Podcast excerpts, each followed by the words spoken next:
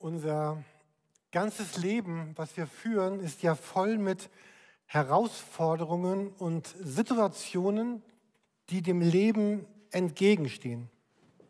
Diese Situationen, die verhindern wollen, dass unser Leben gelingt, dass unser Leben gut wird. Und was unterscheidet eigentlich Menschen, die in all diesem Schwierigen ihren Weg einigermaßen gut durch das Leben finden von Menschen, die an diesen Stürmen des Lebens zerbrechen. Und ich bin überzeugt, dass zu den fünf wichtigsten Qualitäten, um sich dem Leben gut zu stellen, um, um gut durch das Leben, in einer guten Weise durch das Leben zu kommen, zu den fünf wichtigsten Qualitäten unbedingt die Hoffnung gehört. Und zwar die, die Hoffnung, die ich in mir selber habe und die Hoffnung, die andere Menschen mir oder andere Menschen und Gott in mein Leben hinein schenken. Heute startet unsere neue Serie, sie heißt Hoffnungsgeber. Es geht in dieser Serie darum, dass wir selber Hoffnung finden und haben und diese Hoffnung mit anderen Menschen teilen. Also dass mein Herz mit Hoffnung gefüllt ist und mein Denken mit Hoffnung gefüllt ist und dass ich diese Hoffnung auch in das, in das Herz anderer Menschen hineinpflanze. Wahrscheinlich kennt ihr solche Lebenssituationen auch, dass man manchmal so angeschlagen ist, dass man denkt, es gibt gar keine Hoffnung mehr für mein Leben. Im, Im schlimmsten Fall beenden Menschen selbstständig ihr Leben, weil sie keine Hoffnung mehr haben. Aber auch viele andere Menschen, die ihr Leben nicht beenden, haben trotzdem ganz stark diese, diese Hoffnung verloren und wünschten sich, dass ihr Leben irgendwie endet, dass es irgendwie vorbeigeht oder haben große Trauer. Manchmal brauchen wir Menschen, die uns helfen, Hoffnung neu zu finden und vielleicht entscheidest du dich im Zuge dieser Predigtserie noch mehr, solch ein Mensch zu sein, der und die Hoffnung weitergibt. Letzte Woche haben wir den Reformationstag gefeiert, in manchen Bundesländern sogar mit einem Feiertag. Und wir feiern an diesem Tag ja, dass Martin Luther Hoffnung und Befreiung in die Welt gebracht hat. Luther war sicherlich nicht perfekt. Luther war kein Gott. Und im Licht der Geschichte findet man aus heutiger Sicht ganz vieles, was an Luthers Leben nicht so grandios war, genauso wie mit unserem eigenen Leben vieles nicht so grandios ist. Das ist übrigens einer der beiden Gründe, warum ich meine Biografie nicht veröffentlichen werde. Den zweiten verrate ich nicht. Ähm, was Luther aber groß und hm, was? Danke, ein Exemplar ist weg. Was, was Luther aber groß und besonders machte, war, dass er neu Hoffnung in die Welt gebracht hat.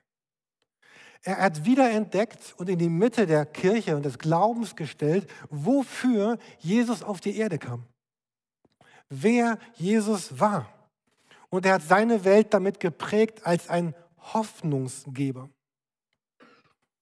Und wenn wir in die Bibel reinschauen, dann wird immer wieder deutlich, das Allerwichtigste, die, die größte Mitte, sagt man das so, die, die Mitte, die zentrale Mitte des Glaubens sind, sind drei Eigenschaften oder sind drei Haltungen, nämlich Glaube, Liebe und Hoffnung. Aber es ist viel mehr als, es ist keine Eigenschaft, das ist der Glaube. Also der Glaube ist der Glaube und die Liebe und, und die Hoffnung. Und Glaube, Liebe, Hoffnung ist immer eine Person, nämlich Jesus Christus, der sich in mich hineinlegt.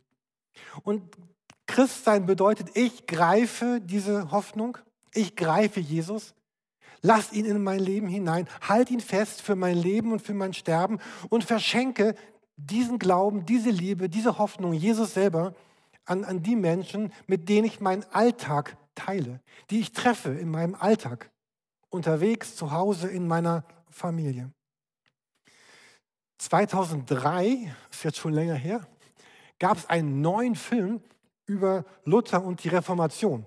Ich tippe mal, dass viele diesen Film schon gesehen haben. Und ich möchte uns gerne den Trailer, also den Werbeclip, noch einmal zu diesem Film zeigen. Der gibt so einen ganz guten Eindruck in die Zeit damals. Der Clip ist schon 20 Jahre alt. Und ich entschuldige mich bitte für die Qualität. Ich habe keine bessere Auflösung gefunden als die, die wir jetzt sehen.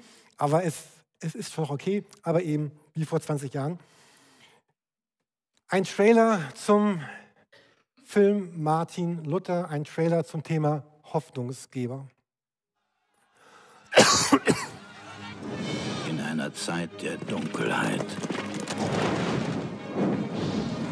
in der Kirche und Staat Können wir ihm entrinnen, dem Feuer der Verdammnis am Tage des Strafgerichts? Furcht und Schrecken verbreiten, Wenn das Geld im Kasten klingt, die Seele aus dem Fegefeuer springt. steht ein Mann fest zu seinem Glauben. Luther. Vergebt mir, dass ich mir anmaße, euch zu schreiben. Ich erlaube es mir dennoch, weil es meine Pflicht ist, euch vor den betrügerischen Machenschaften jener zu warnen, die da behaupten, in eurem Auftrag zu handeln. Wer ist dieser Martin Luther? Dr. Luther wollte aber, dass alle das sehen. Und alle werden es sehen. Ich will Gottes Gesetz gehorchen, nicht römischen. Dieses versoffene kleine deutsche Mönchlein ist ganz und gar von sich selbst berauscht. Ausnüchtern! Sollte ihm irgendetwas auf dem Heimweg widerfahren, soll es mir recht sein. Wenn wir Geld geben, dann für unsere Kirche hier. Ihr werdet hiermit von Rom vorgeladen. Nein, es kommt nicht in Frage, dass ich meinen Mönch nach Rom schicke. Da bringen Sie ihn nur um. Man muss ihn aufhalten, bevor ganz Deutschland von ihm infiziert wird. Auf Befehl seiner Heiligkeit, Papst Leo X. sind die Schriften Martin Luthers aus dem Gedächtnis der Menschen für immer zu tilgen. Wenn du stirbst, dann stirbt alles, wofür du stehst. Wir müssen kämpfen. Er ist der Funke. Falls Luther auch nur einen Finger rühren würde, würden alle Bauern sich mit ihm erheben. an dem sich die Welt entzündet. Du reißt die Welt in zwei. Als ihr mich davon geschickt habt, die Welt zu verändern, dachtet ihr wahrhaft, das würde nichts kosten. Luther. Er veränderte die Welt für immer.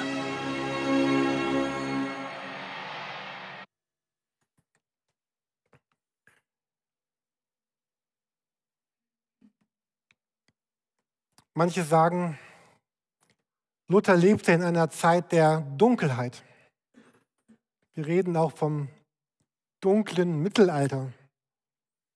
Er lebte in einer Zeit voller Konflikte und Spannungen. Man könnte sagen, er lebte heute. Er lebte in einer Übergangszeit vom Mittelalter zur, zur Neuzeit. Wir heute leben in einer Zeit des Übergangs. Wir leben nach Corona, vor der KI, die unser Leben verändern wird, in Kriegen, die wir so gar nicht vorhergesehen hatten. Die Welt im nächsten Jahr wird eine andere Welt sein als die Welt vor 2020. Luther war jemand, der seine Zeit mitprägte. Und so steht vor jedem von uns heute die Entscheidung, in, in dem Bereich, in dem ich Einfluss habe, werde ich in diesem Bereich meine Welt prägen oder werde ich mich zurückziehen? Werde ich prägen, prägen oder aufgeben, resignieren? Diese Zeit damals, wenn man sich fragt, wie waren die Menschen eigentlich im Mittelalter unterwegs, ich habe ich hab letzte Woche ein paar Folgen von äh, Terra X gesehen. Kennt ihr das vom ZDF? Kann man auch bei YouTube gucken. Da gibt es total so coole Geschichtsvideos, immer nur 15 Minuten, erklärt das total stark. Wenn man mal guckt, wenn man da sich diese Mittelalter-Clips mal anschaut, äh, das war eine Zeit, wo äh, die Ämter in der Kirche wurden nicht an den bestgeeignetsten vergeben, sondern an den, der am meisten dafür geboten hatte. Sie wurden verkauft, sie wurden vergeben an Familienangehörigen, weil das war der Weg zu Macht und zu Einfluss. Die Priester, Pastoren, Bischöfe bekamen die sogenannten Pfründe, dieses Wort benutzen wir heute noch, Abgaben der Bauern, der Leibeigenen, Einnahmen aus ihren Ländereien. Man sagt, die Bistümer Mainz und Trier waren fast Staaten im Staat. Und die Priester und Bischöfe waren eher Fürsten und Adlige und Großgrundbesitzer. Die Pfarrer vor Ort waren nicht gut ausgebildet, waren nicht geeignet für unsere, ihre Aufgabe. Wie jemand sagt das zu mir. Ähm, sie lebten selber nicht, was sie erwartet haben, was sie gepredigt haben. Und die Menschen hatten überhaupt keinen Zugang, hatten keinen Zugang zu, zu den Wahrheiten Gottes. Es gab keine Bibeln für den normalen Menschen. Und wenn man eine hatte, war sie nicht lesbar für den normalen Bürger, weil sie waren auf Lateinisch. Und es war auf Todesstrafe verboten, eine Bibel in Landessprache zu besitzen. Die Gottesdienste waren ein großes Mysterium, weil sie waren auf Lateinisch. Man wusste nicht, was es bedeutet. Ich möchte nochmal darauf hinweisen, den, ich weiß nicht, wie viele Bibeln habt ihr zu Hause? Ich habe bestimmt 15, 20, keine Ahnung, vielleicht hast du nur fünf. Hier ist alles voll mit Bibeln. Dieser, dieser Wert, dass wir in eine Bibel in deutscher Sprache schauen können, ist unermesslich. War damals undenkbar. Es war eine unsichere Zeit, Stürme, Hungersnöte, Katastrophen. Die Menschen sagten, es war eine Strafe Gottes. Und das Volk lebte in Angst vor der Hölle und Vergebung gab es nur in der Kirche. Und die Menschen wussten, sie würden nicht verschwinden, sondern sie müssten sich eines Tages vor Gott rechtfertigen. Sie wussten, nach dem Tod kommt etwas. Und es gab drei Orte, den Himmel, das Fegefeuer und die Hölle. Und die Menschen hatten Angst.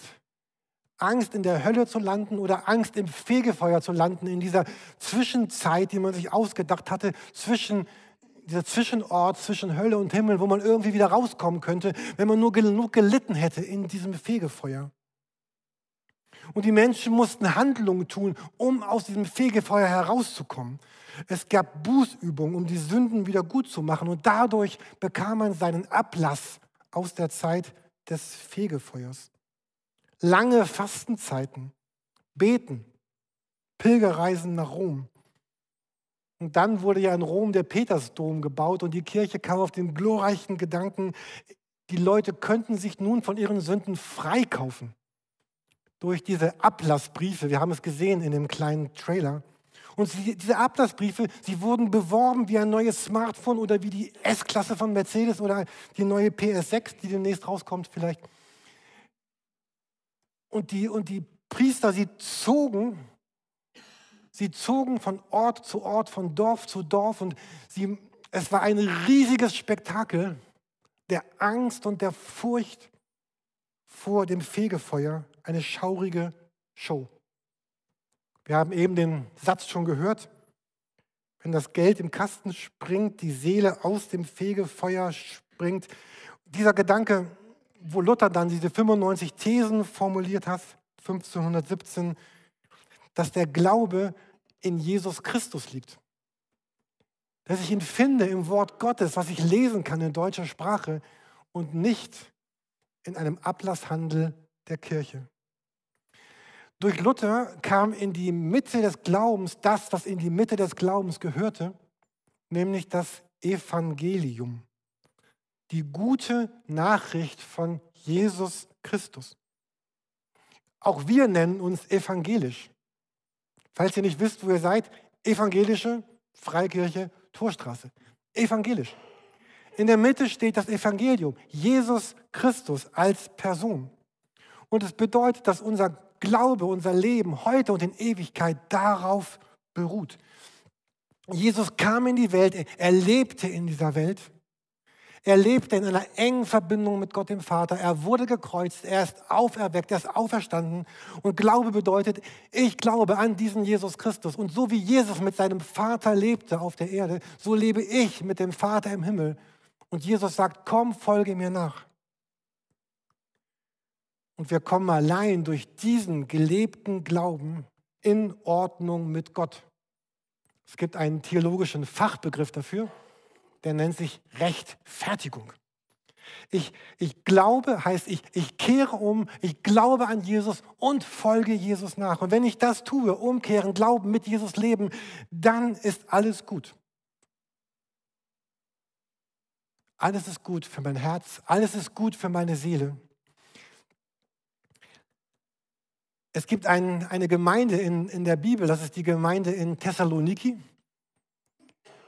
Und es gibt so einen wunderschönen Text, wie diese Kirche beschrieben wird, wie sie vom Evangelium so richtig gepackt und begeistert wurde. Ich möchte ihn euch gerne mal vorlesen. Er ist ein bisschen länger. Entspannt euch, also nicht so lange, zehn, zehn Verse. Äh, 1. Thessalonicher 1, die Verse 2 bis 10. Dort wird so eine Gemeinde beschrieben und ich wünschte, es könnte auch unsere Beschreibung sein, unseres Lebens als Gemeinde, als Kirche und viele andere Kirchen in, in Deutschland. Da schreibt Paulus in 1. Thessalonicher über diese Gemeinde, jeden Tag danken wir Gott für euch alle und erwähnen euch jedes Mal in unseren Gebeten. Und wir erinnern uns vor Gott, unserem Vater, immer wieder an euren tatkräftigen Glauben, eure aufopfernde Liebe und eure unerschütterliche Hoffnung, die ganz auf Jesus Christus, unseren Herrn, ausgerichtet ist. Ihr seid von Gott geliebt und wir wissen, dass er euch erwählt hat. Das wurde schon deutlich, als wir euch das Evangelium brachten. Gott sprach damals nicht nur durch seine Worte zu euch. Seine Macht zeigt sich auch im Wirken des Heiligen Geistes und in der großen Zuversicht, mit der wir bei euch auftreten konnten. Ihr wisst ja, dass es uns um euch ging. Und als ihr das Wort trotz vieler Anfeindungen mit einer Freude aufgenommen habt, wie sie nur der Heilige Geist schenken kann, seid ihr unserem Beispiel gefolgt und auch dem Herrn. So wurdet ihr für alle Gläubigen in Mazedonien und Achaia selbst zu Vorbildern.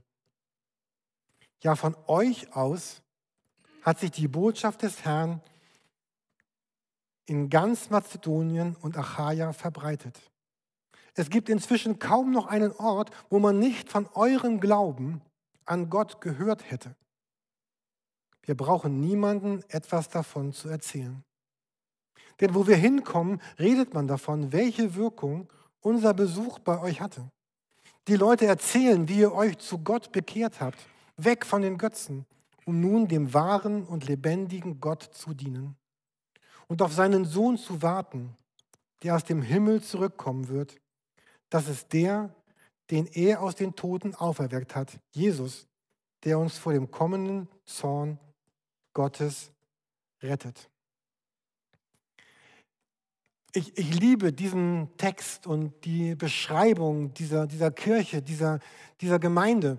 Und wo Paulus hier sagt, denn unser Evangelium kam zu euch nicht allein im Wort, sondern auch mit Kraft und dem Heiligen Geist und, und voller Gewissheit. Und jeder wusste damals, was dieses Wort Evangelium bedeutet. Es bedeutet gute Nachricht. Wenn damals ein neuer Kaiser eingesetzt wurde, also nehmen wir heute, wenn ich, ich würde Kaiser werden von Europa, dann kommt dann meine Biografie, dann würde man sagen, hört das Evangelium von Jürgen Oppenheim, dem Kaiser Europas. Falls das jemand guckt, man darf das nicht so senden, nicht rausschneiden, das ist nur ein Beispiel. Ähm, das Wort Evangelium bedeutet in der Antike, da ist etwas Neues, etwas Großartiges, etwas Gewaltiges beginnt jetzt. Ein neuer Kaiser war ein neues Evangelium. Und alle wussten, es etwas beginnt, etwas Neues, etwas Gewaltiges, etwas Göttliches.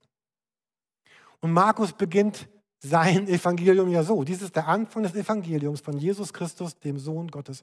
Und man kann sich vorstellen, wie er begeistert war. Es ist nicht der Kaiser, es ist nicht Jürgen, es ist nicht Nero, es ist nicht irgendwer, sondern dieses Evangelium, diese Kraft, diese Stärke, diese Vollmacht, dieses, dieses großartige Schöne, es ist Jesus Christus. Und mit ihm beginnt jetzt wirklich etwas Neues, etwas Gewaltiges, etwas Großartiges. Echte Kraft und der wahre Kaiser, der wahre König, der, um den es wirklich geht.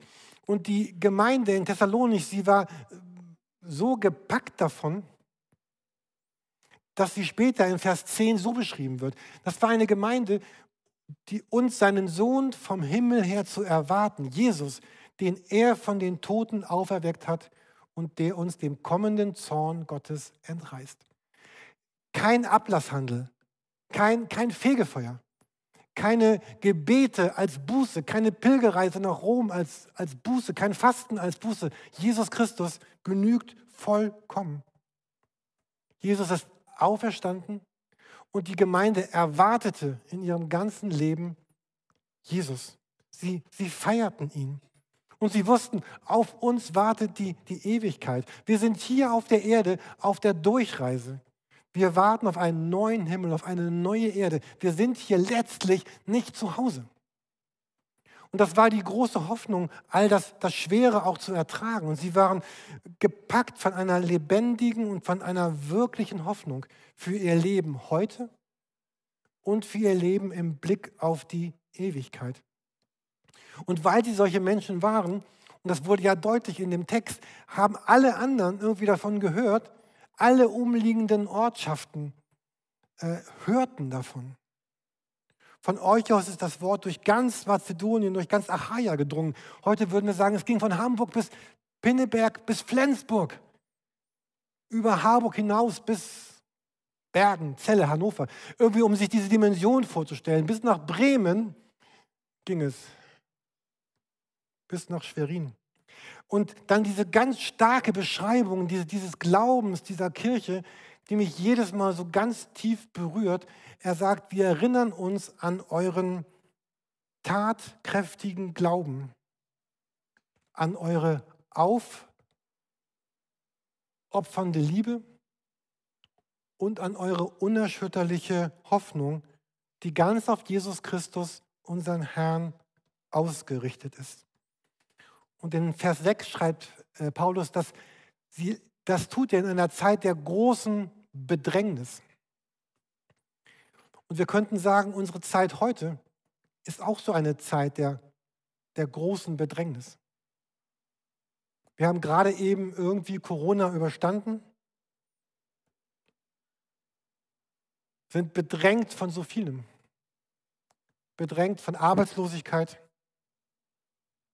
von schweren Krankheiten, zerbrochenen Beziehungen, Mobbing, Zweifel, Situationen an unseren Grenzen, Umgang mit Geflüchteten, die Kriege. Ein wenig haben wir davon schon gesprochen heute Morgen. Ausgesetzte Kinder, Bedingungen gegen uns, Politik, Soziales, Kultur, eine Umwelt, die sich mehr und mehr zerstört durch das, was wir tun, die zerstört wird. Und so könnte man sagen, wir, eigentlich ist unsere Zeit heute nicht anders als ihre Zeit damals. Eine Zeit der großen Bedrängnis. Und das, das Christsein der, der Christen damals, es war kein, es war kein Sonnenschein-Christsein. Ich habe neulich einen Podcast gehört und, und er meinte, manchmal sehen wir uns zurück nach der guten alten Zeit, aber wann war denn die gute alte Zeit? War sie im Mittelalter? War sie in dieser Zeit? War sie in der Zeit der, der großen Weltkriege, im Dreißigjährigen Krieg? Wann war die gute Zeit? Wahrscheinlich gab es die gute alte Zeit gar nicht. Und noch damals war nicht die gute alte Zeit. Und dort wird ihr Glaube beschrieben. Und es, es spricht mich so an für mein Leben. Ich möchte jemand sein, der sich, der sich nicht zurückzieht. Der nicht ich weiß nicht, ob man diese Formulierung benutzen darf in einem Gottesdienst, wahrscheinlich nicht. Nicht jemand zu sein, der den Schwanz einzieht, der sich zurückzieht auf, sein, auf sich selbst, sondern der ein, ein Glauben lebt, der, der tatkräftig ist. Eine Liebe, die sich auch opfert. Und eine Hoffnung, die, die unerschütterlich festhält an Christus trotz dem Schweren, was da ist. Es war niemals ein, ein Sonnenschein-Christsein. Das war es damals nicht und das ist es heute nicht. Und in dieser Serie, wir sind jetzt am Ende der Einleitung in diese Serie und gleich am Ende auch dieser Predigt, dass wir in dieser Reihe neu Hoffnung fassen. Hoffnung finden, Hoffnung festhalten, eine Hoffnung obwohl vieles so ist. Eine Hoffnung dennoch, eine Hoffnung trotzdem, die wir selber in unser Herz hineinlassen, die wir stellen gegen alle Bitterkeit, gegen alle Resignation, gegen alle Angst. Und es gibt so viele Gründe für Bitterkeit, Resignation und Angst. Aber eine Hoffnung, die sagt, ich akzeptiere nicht, dass Dinge unmöglich scheinen. Und ich will ein Teil von dem sein, was, was Jesus Christus hier auf der Erde tut. Da ist das Evangelium von Jesus Christus. Das ist die Kraft Gottes, die Gegenwart des Heiligen Geistes, Jesus, der auferstanden ist und der Himmel, der kommt. Wir wollen gleich auch gemeinsam das, das Abendmahl hier im Gottesdienst gemeinsam feiern. Ich möchte euch vor dem Abendmahl noch eine Szene zeigen aus dem Film von Martin Luther, wo er so ganz am Anfang seines Werdegangs in, so, in seiner Klosterzelle darum ringt, wie er in seinem ganzen Sein mit, mit Gott leben kann, wie, wer Gott für ihn ist. Ich finde diese Szene sehr, sehr eindrücklich. Und nach dieser Szene seid ihr dann eingeladen, das Abendmahl zu feiern. Ich werde noch beschreiben, wie wir das heute feiern werden. Aber ich möchte jetzt an, an dieser Stelle gerne einmal mit uns beten.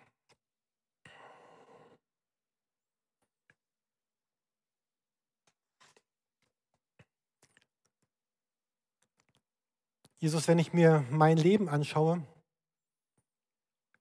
dann gibt es da so viele Gedanken und Situationen, die,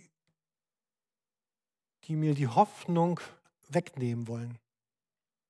Manchmal, wenn ich mir die Nachrichten anschaue, manchmal, wenn ich von persönlichen Schicksalen höre, wie auch heute im Gottesdienst, wenn ich, wenn ich höre von diesem und jenem, auch was Menschen erleiden müssen in meinem Umfeld, und auch Dinge, die ich vielleicht selber erleiden muss. Und ich tippe und ich glaube, dass es jedem von uns so geht oder den meisten von uns, dass wir immer wieder diese Gedanken spüren, die uns die Hoffnung wegnehmen wollen. Aber hier war eine Gemeinde, die ihre Hoffnung auf Jesus Christus gesetzt hat. Auf deine Auferstehung, Jesus. Auf dein Leben. Und darauf, dass du wiederkommst und dass du die Rettung bist für unser Leben. Und ich bitte dir, bitte dich, dass, es, dass du in den nächsten Wochen auch ganz neu diese Hoffnung auf dich in unsere Herzen legst. Und ich möchte gerne mit, mit dir beten, falls du sagst, ich habe das noch niemals in meinem Leben so erfahren, dass heute ja vielleicht so ein Tag sein könnte, wo du zum ersten Mal betest, dass du sagst, Jesus, ich gebe dir mein Leben. Ich gebe dir meine Angst, meine Schuld, mein Versagen, meine Erfolge, all das, was ich bin. Und möchte dich einladen, dass du mein Evangelium bist, mein König. Dass du der bist, der mein Leben in deine Hand nimmt. Und ich möchte es lernen, was es bedeutet, dir nachzufolgen. Ich gebe dir mein Leben und empfange es zurück für dieses Leben und für die Ewigkeit. Und auch für uns, die wir vielleicht schon lange Christen sind, bitte ich dich, dass du dich neu durch den Heiligen Geist in unser Herz hineinlegst. Und dass wir berührt sind und in den Bedrängnissen unseres Lebens dich, Jesus, festhalten können. Nämlich den Glauben und die Liebe und die Hoffnung. Amen.